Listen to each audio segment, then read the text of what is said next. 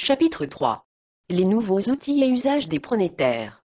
Radio et télé gratuite, la percée du podcasting et de la peer-to-peer TV. Cette économie de la gratuité s'applique aussi à la marée montante du podcasting. Face au son tel que nous le connaissons dans le modèle classique, le podcasting explose. Avec la radio sur Internet, la radio HD, radio haute définition avec son de qualité CD, la radio numérique par satellite, et bientôt la SDR, Software Defined Radio, une technique révolutionnaire qui permet désormais à tout objet électronique de devenir récepteur radio, lecteur DVD, console de jeu, magnétoscope, téléviseur, téléphone. Une palette d'outils puissants est offerte aux pronétaires.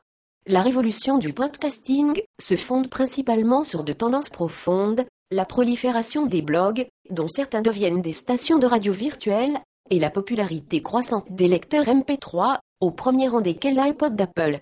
Dans ce contexte, n'importe qui peut imaginer son programme audio personnel et le réémettre librement sur Internet, comme on l'a vu P48-49.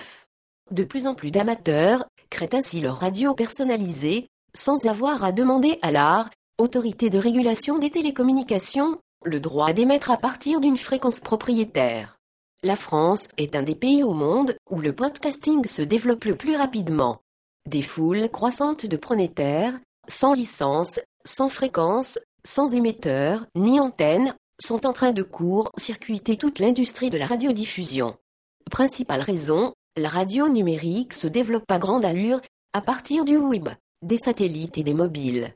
La qualité de diffusion permet d'enregistrer les émissions en MP3, de les stocker sur son PC, puis de les rediffuser par le net à ses auditeurs. L'avantage, pour ces derniers, est qu'il ne leur est plus nécessaire de se connecter à des heures précises pour capter leur programme favori. Il leur suffit de l'enregistrer, même automatiquement en utilisant un abonnement RSS, puis de l'écouter quand ils le souhaitent, en tout lieu, qu'il s'agisse de musique, de reportages, de news ou de chroniques de livres. Ainsi, Brian Ebott, un DJ de Denver, a lancé début 2004 en podcasting un show de 30 minutes de musique très populaire qu'il avait sélectionné, intitulé Coverville. Son programme a été aussitôt suivi trois fois par semaine par 9000 auditeurs qui le téléchargeaient sur leur iPod et l'écoutaient à loisir. Un an plus tard, il existait 3500 podcasts de ce type. En septembre 2005, leur nombre atteignait 5800. Même les médias classiques ou les grandes organisations suivent le mouvement, la BBC, Fox News, la Maison Blanche, IBM, CNN, Business Week ont ouvert des podcasts. Le meilleur moyen de gagner de l'argent à partir d'un podcast est de l'ouvrir à des annonceurs ou à des sponsors. On estime que dans 4 ou 5 en 12,3 millions de foyers américains utiliseront leur lecteur MP3 pour écouter des émissions en podcasting. L'existence de radios portées par les habitants d'un quartier ou une association n'est pas nouvelle. C'est ce que l'on appelle les radios communautaires ou associatives, très présentes en Amérique latine et en Afrique, et regroupées au sein d'une association mondiale, AMARC. Cependant, avec l'arrivée d'Internet, ce mouvement sort de sa relative marginalité.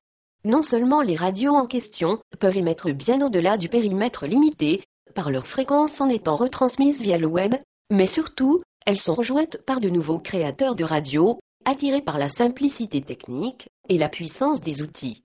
Le phénomène devient ainsi réellement massif. On comprend que les majors de la radio commencent sérieusement à s'inquiéter de cette révolution pronétarienne. En février 2005, Viacom a annoncé une réduction de ses investissements dans sa filiale radio Infinity Broadcasting Corp, en prévision de rentrée financière réduite pour les années à venir. Pratiquement au même moment, le géant Clark Channel Communications, la plus grande chaîne américaine de radio, réalisait un write-down de 4,9 milliards de dollars sur ses rentrées anticipées de licence. Cela ne signifie pas que la radio soit morte. Elle devra s'adapter pour réduire la publicité invasive ainsi que l'homogénéité des programmes musicaux et des hit parades poussés par les grandes majors de la musique, mais elle continuera de captiver plusieurs centaines de millions d'auditeurs par semaine dans le monde. Toutefois, l'industrie de la radio, qui a été pendant une grande partie du siècle dernier le symbole du réservé aux membres du club, deviendra une industrie de L ouverte à tous.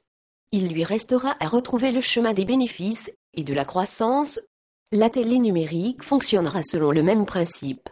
N'importe quel PC ou PDA possédera des capacités de retranscription.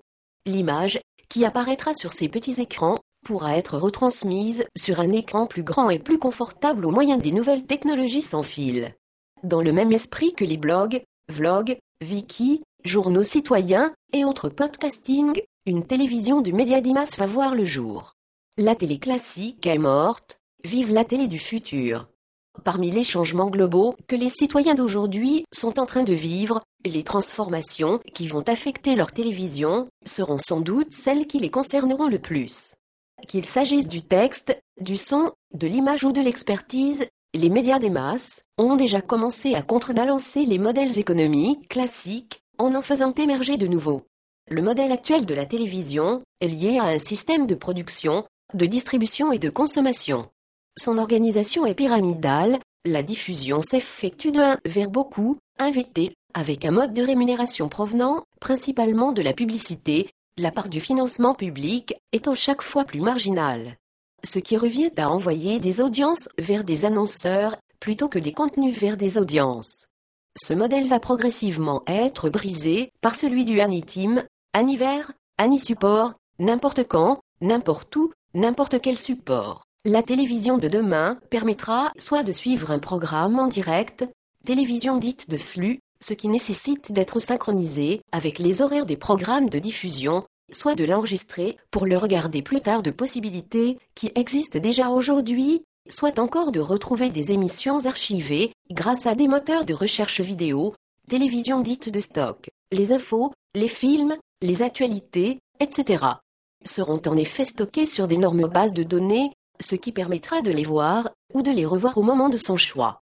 Cela serait impossible sans trois technologies, la compression d'images, le haut débit et la télévision par câble, Internet ou satellite.